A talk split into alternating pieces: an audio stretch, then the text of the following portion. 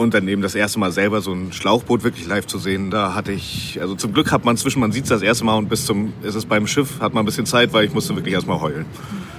So, das ist fassungslos, dass Leute sich in so eine Gefahr begeben müssen, um eben nach Europa zu kommen und hier Asyl zu beantragen. Was ja eigentlich ihr Recht ist nach dem Gesetz.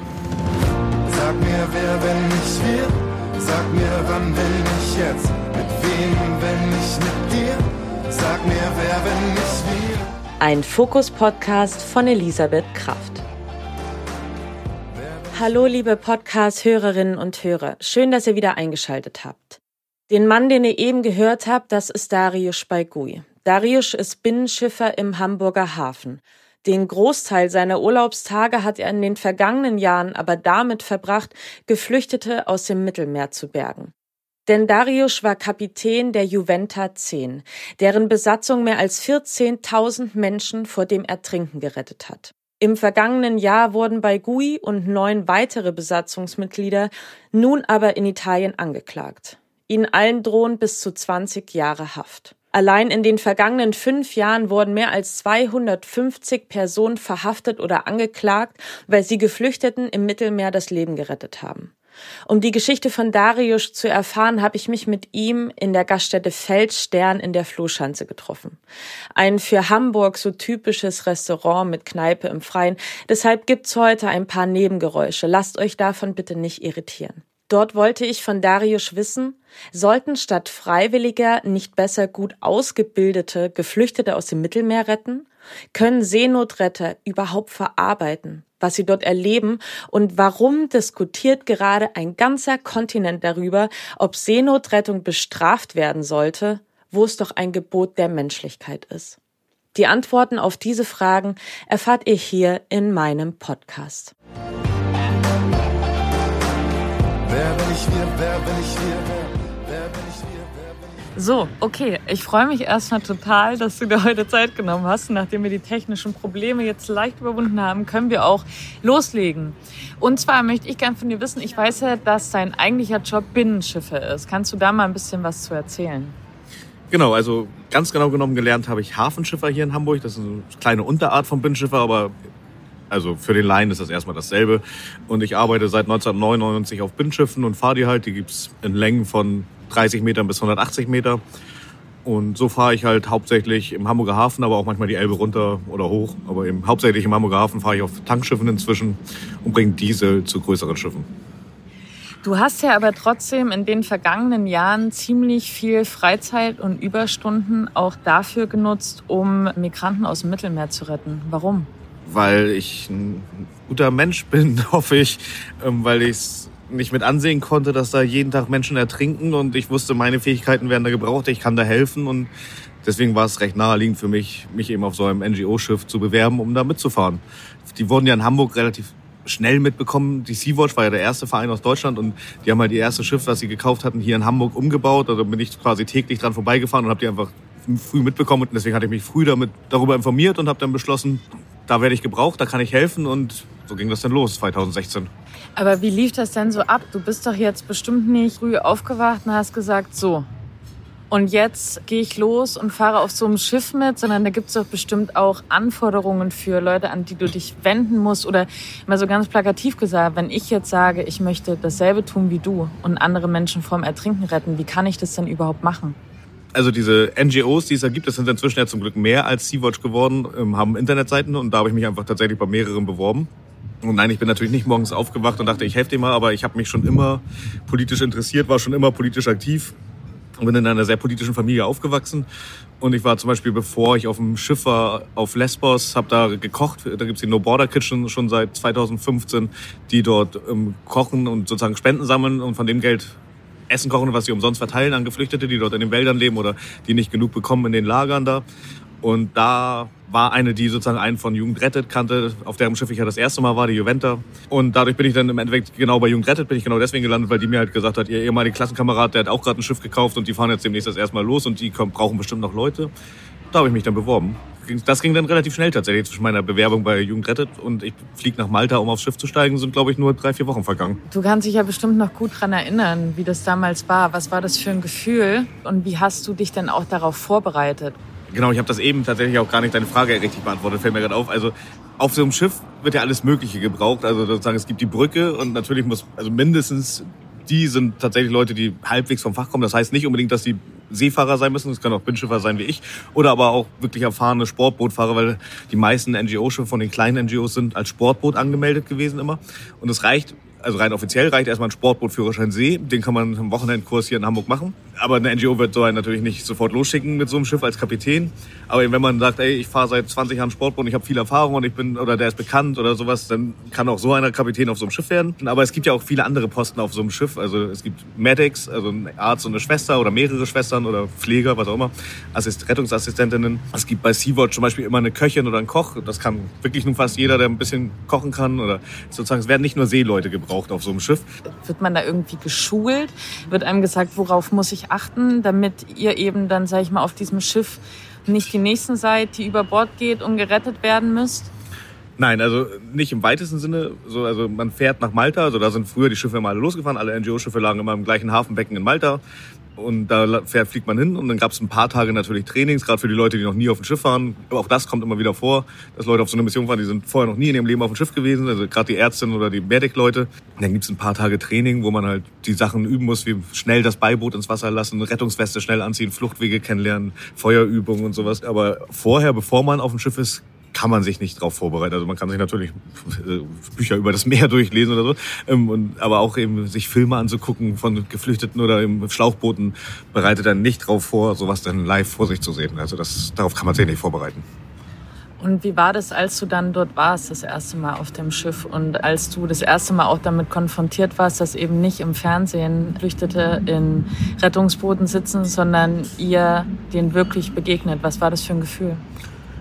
Also das erste Gefühl, was ich sagen, wo ich mich besonders doll erinnere, ist wirklich dieses, also von Malta ins Such- und Rettungsgebiet vor der libyschen Küste braucht man knapp 24 Stunden mit der Juventa. Und dann kommt man da an und dann, damals waren es zum Glück noch sehr, sehr viele Rettungsschiffe unterwegs, zu Hochzeiten elf, zwölf Schiffe. Aber du kommst da an und sagst, und dann siehst du eine kleine Landkarte oder einen kleinen Steckplan und siehst du, hier ist da gerade das Schiff von SOS Mediterranee, da ist Save the Children, da ist CI und du denkst dir, was ist denn hier eigentlich verkehrt auf der Welt? Warum sind hier eigentlich so viele Freiwillige, um Menschen zu retten? Das sollten doch eigentlich gut ausgebildete Leute machen, die dafür bezahlt werden und die psychologisch geschult sind und nicht irgendwie wir, die eigentlich gar keine Ahnung haben, was wir hier machen. So Also das ist natürlich übertrieben. Wir haben Ahnung, also wir sind Fachleute, aber selbstverständlich eben keine ausgebildeten Retter. Und das fand ich schon sehr beschämend irgendwie für Europa, dass da eben Leute sowas freiwillig machen müssen, dass es überhaupt nötig ist, dass Leute das freiwillig machen. Und dann eben das erste Mal selber so ein Schlauchboot wirklich live zu sehen, da hatte ich, also zum Glück hat man zwischen, man sieht es das erste Mal und bis zum, ist es beim Schiff, hat man ein bisschen Zeit, weil ich musste wirklich erstmal heulen. So, das ist fassungslos, dass Leute sich in so eine Gefahr begeben müssen, um eben nach Europa zu kommen und hier Asyl zu beantragen. Was ja eigentlich ihr Recht ist nach dem Gesetz. Du hast dich ja dann mit denen bestimmt auch auf dem Schiff so ein bisschen auseinandergesetzt. Wurdest du, also wurde das irgendwann real, dieses Gefühl, dass ihr da gerade Menschen gerettet habt? Oder ähm, wurde es so ein bisschen diese Ohnmacht, die du vorhin schon beschrieben hast, eigentlich nur noch schlimmer, wenn man dann die Geschichten mitbekommt, wie sie überhaupt erst mal dorthin kamen, wo sie waren?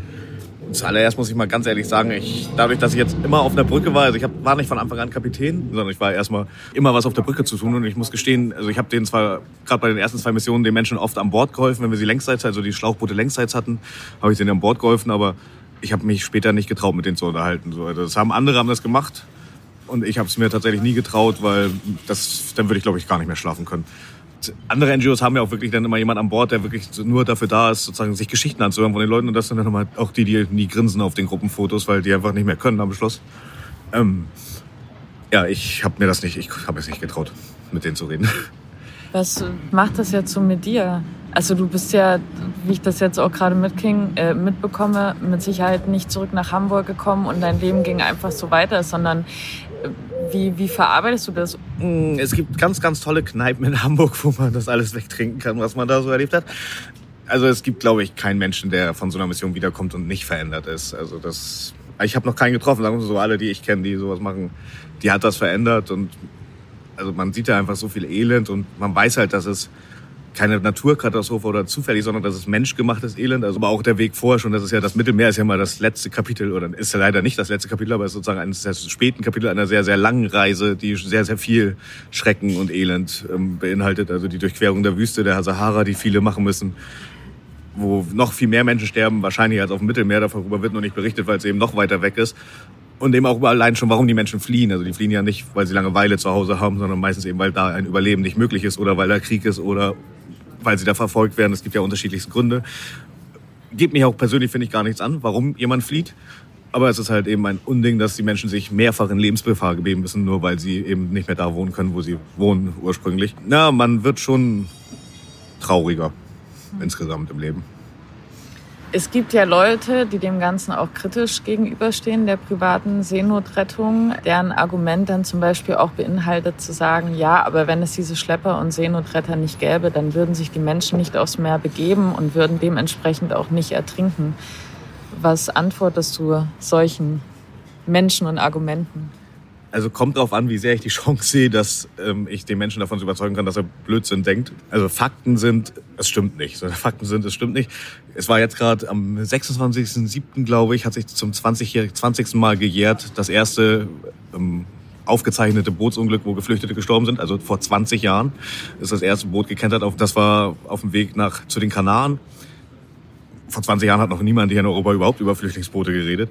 2015, also eben 16 Jahre später, fing Sea-Watch an als erste deutsche NGO mit ziviler Seenotrettung. Und zu sagen, die kommen nur aufs Wasser, wenn da schon 16 Jahre lang Leute Überfahrten gemacht haben, ist halt schon mal, ne, müsste eigentlich logisch sein, kann nicht sein. Und ein bisschen sehe ich die Argumentationskette, also sage ich so, ja, wird jetzt jemand, der zu schnell Auto fährt und dann einen Unfall baut, nicht mehr gerettet, weil er könnte ja andere inspirieren, auch zu schnell zu fahren und dann passt ja keiner mehr auf beim Fahren. Das ist ja, man kann ja nicht nach so einer Logik gehen, ob jemand gerettet wird oder nicht. Und man kann sie auch nicht einfach sterben lassen, egal ob sie sich absichtlich in die Gefahr begeben oder nicht, kann man ja nicht Menschen einfach sterben lassen. Und die Menschen fliehen und begeben sich eben aufs Mittelmeer oder auf andere Routen, egal ob wir da sind oder nicht. Deswegen ist jetzt inzwischen, wo eben kaum noch ein NGO-Schiff da ist, eben auch die Todesrate weitaus höher als eben noch vor ein paar Jahren weil eben jetzt kein Schiff mehr oder viel weniger Schiffe da sind, um die Leute zu retten sollte vor Ort in den Ländern, aus denen die Leute fliehen, auch viel mehr getan werden, weil das ist ja auch oft so ein Argument. Ja, wenn man dort wirklich helfen würde, dann müssten sie sich ja nicht auf den Weg begeben oder sagst du so, naja, so weit können wir jetzt gerade gar nicht denken, weil Fakt ist, diese Menschen sind auf See. Man kann die Kette einmal komplett zurückgehen. Also, dass die Leute nicht nach Europa kommen dürfen, um Asyl zu beantragen, was ihnen eigentlich zusteht nach mehreren internationalen Rechten und Konventionen, steht ihnen das zu, nach, jedem steht es zu, nach Europa zu kommen, Asyl zu beantragen. Und dann entscheidet das vor Ort eine Behörde, ob er das gerechtfertigt ist oder nicht. Aber man eben nicht vorher. Dass ihnen das unmöglich gemacht wird, inzwischen eben nach Europa zu kommen, das ist das erste Problem, dass die Menschen eben aufgrund der Dublin-2-Regelung und eben auf der europäischen Außenpolitik gezwungen sind, bei irgendwelchen dubiosen, menschenverachtenden Schleppern ihre Tickets zu kaufen für überteuerte Preise, um auf ein völlig überteuertes Boot zu steigen, was eh nicht dafür gedacht ist, um bis nach Europa zu kommen. Auch das könnte man natürlich aktiv verhindern. Also wenn ich mir überlege, ich habe mal auf dem Boot eingetroffen, der meinte, er kommt aus Bangladesch und er hat für die Gesamtreise Bangladesch bis Italien 7000 Euro bezahlt. Der hätte wahrscheinlich ein Flugticket für 150 bekommen und hätte 6.900 Euro Startgeld hier, mal doof gesagt. Aber so musste das halt eben an irgendwelche Kriminellen ausgeben, dieses Geld. Das Erstrebenswerteste wäre natürlich, dass eben auch dafür gesorgt wird, dass die Menschen nicht mehr fliehen müssen. Also jeder, der möchte, soll fliehen dürfen, finde ich immer. Egal aus welchem Grund, egal ob er sagt, ich habe einfach Lust dazu, ich mag das Wetter hier nicht oder ich will woanders mehr Geld verdienen. Wie viele Menschen wandern aus Deutschland aus, um woanders zu arbeiten, weil sie einfach Lust haben, woanders zu arbeiten, weil sie lieber am Strand arbeiten oder weil sie da mehr Geld verdienen können in der Schweiz oder sechs Millionen Leute, die im 19. Jahrhundert nach Amerika ausgewandert sind aus Deutschland, aus rein finanziellen Gründen, für Wirtschaftsflüchtlinge. Jeder, der das möchte, soll das Recht haben, sicher und ohne sein Leben in Gefahr zu bringen, fliehen zu können oder eben auswandern zu können, wie man es dann eben nennen will. Ähm, und natürlich könnte aber auch europäische Wirtschaft und europäische Außenpolitik dafür sorgen, dass es in vielen Teilen der Welt ähm, nicht mehr so gefährlich ist oder eben angenehmer ist zu leben. Also, dass wir hier in Deutschland uns die Jeans für 20 Euro kaufen können, das sorgt dafür, dass woanders Leute fliehen. Wie oft warst du denn insgesamt unterwegs auf dem Mittelmeer? Wie viele Missionen, sag ich mal, an denen du teilgenommen hast? Ich war auf fünf Missionen insgesamt. 2016 November meine erste auf der Juventa. Auf der war ich dann noch dreimal. Dann wurde die Juventa ja leider beschlagnahmt und ist immer noch an der Kette. Deswegen mussten wir uns andere Schiffe suchen. Dann war ich einmal auf der Sea-Watch 3. Dann kam der Brief, dass gegen mich ermittelt wird in Italien. Deswegen hat uns unser Anwalt davon abgeraten. Also ich und neun weitere, die auf der Juventa waren, gegen die wird ermittelt zurzeit in Trapani. Und unser Anwalt hat uns gebeten, bitte nicht die italienische Küstenwache zu treffen, während die Ermittlungen laufen. Und deswegen war ich dann eben das letzte Mal, jetzt letzten September, auf der Mare Liberum, was kein richtiges Search and Rescue Schiff ist, aber die fährt im östlichen Mittelmeer, also in der Ägäis und macht da Monitoring. Genau, da hast du eben auch schon was angesprochen, nämlich, dass gegen dich ermittelt wird. Kannst du das mal kurz erzählen? Wie, wie kam es dazu und was steht dir im schlimmsten Fall bevor, wenn du verurteilt wirst? Also wie es dazu kam, ist natürlich einfach, weil ich einfach auf dem Mittelmeer war. Das hat ja gereicht im Endeffekt. Also eigentlich sozusagen im Juli 2016 fuhr die Juventa das erstmal los und seit September 2016 wurde gegen Juventa oder Besatzungsmitglieder der Juventa ermittelt in Trapani was wir aber lange nicht wussten. Und im August 2017 wurde die Juventa dann beschlagnahmt. Und da dachten wir dann schon, okay, das wird jetzt wahrscheinlich irgendwann dann auch was gegen Personen kommen. Am Anfang haben die italienische Justiz noch gesagt, das geht nur gegen das, sozusagen gegen allgemeine Situationen und es wird nicht gegen Personen ermittelt. Aber eben ein Jahr später, dann im Juni 18, haben wir dann einen Brief bekommen, aus dem hervorging, dass gegen mindestens zehn ehemalige Crewmitglieder der Juventa ermittelt wird. Am Anfang war das noch der Vorwurf noch Beihilfe zur illegalen Einreise und Zusammenarbeit mit Schleppern. Die Zusammenarbeit mit Schleppern ist inzwischen fallen gelassen worden, angeblich. Und es geht nur noch um Beihilfe zur illegalen Einreise. Und das ist in Italien aber auch ein Verbrechen, was ein bisschen doller bestraft wird als in manchen anderen Ländern. Und das kann für uns pro Person bis zu 20 Jahre Gefängnis bedeuten. Und ich glaube, 14.000 Euro pro Person, der man geholfen hat beim Einreisen. Und dann kommt natürlich darauf an, wie Sie das rechnen. Wenn Sie sagen, alle 14.000 Menschen, die von der Juventa gerettet worden sind im Laufe von einem Jahr, dann sind wir auf einer ganz schön hohen Summe. Deswegen würde ich wahrscheinlich dieses Jahr nicht mehr arbeiten gehen. Aber eben, ja, also ich meine, die Summe ist halt so absurd hoch. Da weiß man eh nicht, was passiert. Aber auch 20 Jahre Knast in Italien müssen ja nicht sein. Macht dir das keine Angst? Nein, noch nicht. Also erstmal, die italienische Justiz ist extrem langsam. Ne? Also das Schiff wurde im August 17 beschlagnahmt und noch wird immer ermittelt. Wir haben inzwischen Juli 19, also zwei Jahre später, äh, August 19, wir haben zwei Jahre später. Unser Anwalt geht davon aus, dass irgendwann so im September dieses Jahres hoffentlich die Ermittlungen abgeschlossen werden sind. Wenn es richtig gut läuft, wird das natürlich fallen gelassen. Also so eine Ermittlung kann natürlich auch ergeben, okay, ihr seid unschuldig wenn es zum Prozess kommt, geht er davon aus, dass der dann nochmal so zwischen zwei und fünf Jahre dauert. Und also das, ich mache mir jetzt keine Sorgen darüber, ob ich in sieben Jahren ins Gefängnis gehe. Das ist einfach zu weit hin. Also ich weiß nicht mal, was ich morgen zum Mittag esse. Nein, das macht mir keine Angst. Also ich habe alles richtig gemacht. Ich sozusagen, ich habe ein reines Gewissen sozusagen. Ich kann jeden Tag ins Spiegel gucken und sagen, ey, es war gut, dass ich da war.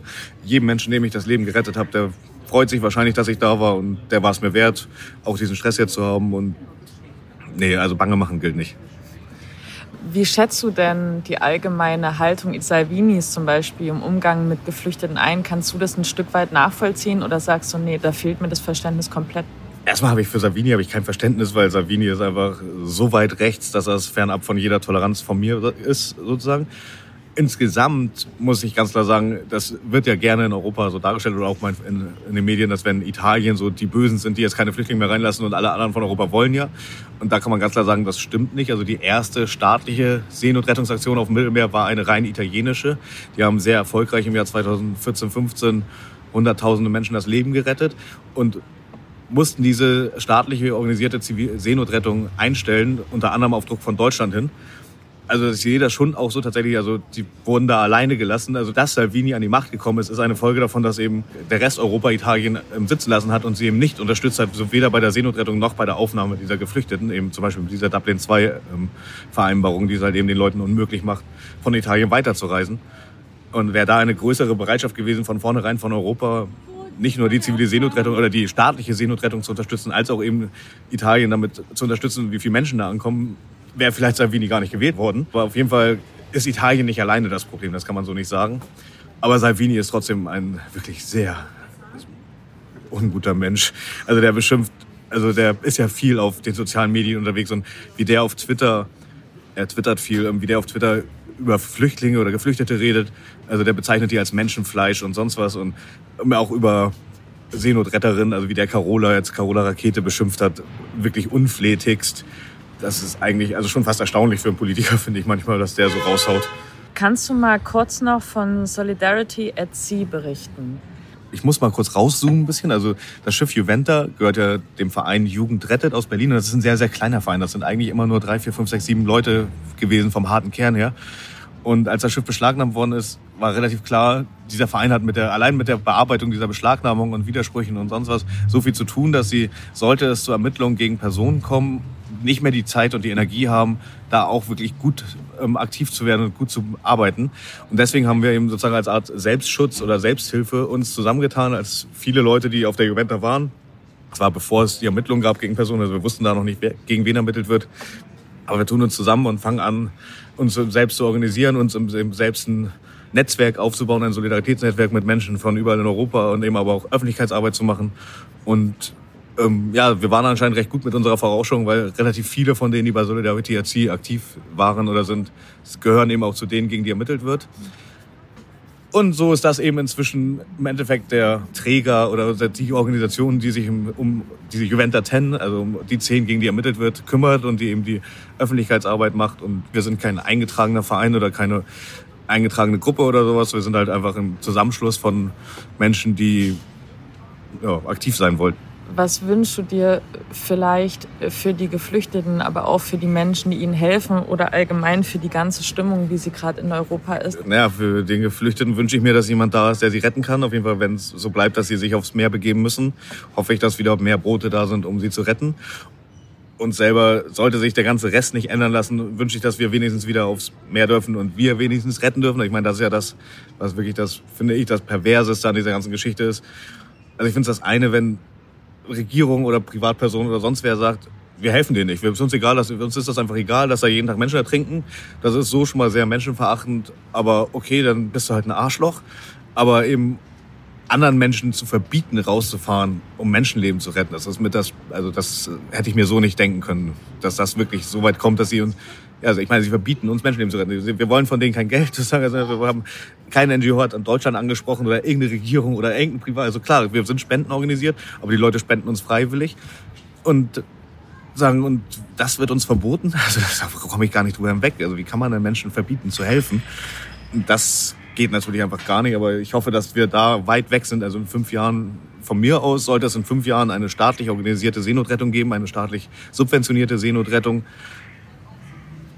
Ähm, noch schöner wäre, das hatten wir ja vorhin schon, also man kann diese Kette halt wieder endlos rückmachen. Also am schönsten wäre es natürlich, wenn keiner sich in Lebensgefahr begeben muss, um nach Europa zu kommen. Und vor allem wünsche ich mir, dass die Dublin-2-Regelung aufgehoben wird, dass eben jemand, der in Italien landet, trotzdem die Möglichkeit hat, eben in einem anderen Land Asyl zu beantragen. Dankeschön. Wer bin ich wir, wer bin ich wir, ich glaube, entgegen der ganzen Diskussion, die in den vergangenen Monaten auch in Deutschland geführt wird, nicht, dass ein Verbot der Seenotrettung die Lösung ist. Was es meiner Meinung nach stattdessen braucht, sind ausgebildete Retter und Hilfe vor Ort. Zum Beispiel Hilfsorganisationen, die Geflüchtete schützen vor Folter und Verfolgung. Und letztlich müssen wir eins begreifen, nämlich das, worum es im Kern wirklich geht. Um Menschen, die Schreckliches erlebt haben und sich eine sichere Zukunft wünschen. Wenn ihr Lob, Anregungen oder Kritik habt, dann scheut euch bitte nicht davor, es mich wissen zu lassen. Schreibt mir zum Beispiel eine Nachricht über Facebook, dort findet ihr den Podcast unter Wer, wenn nicht wir Podcast. Oder einfach auf Instagram. Dort findet ihr uns unter wer, Und wenn ihr einmal dabei seid, freue ich mich natürlich auch sehr, wenn ihr mir eine Bewertung bei iTunes da lasst. Über fünf Sterne freue ich mich am allermeisten, aber auch über alles andere. Denn Feedback ist ja schließlich Feedback. Ich freue mich auf euch. Bis zum nächsten Mal. Eure Elisabeth. Wer bin ich wir? Wer bin ich wir? Wer, wer bin ich wir? Wer bin ich wir?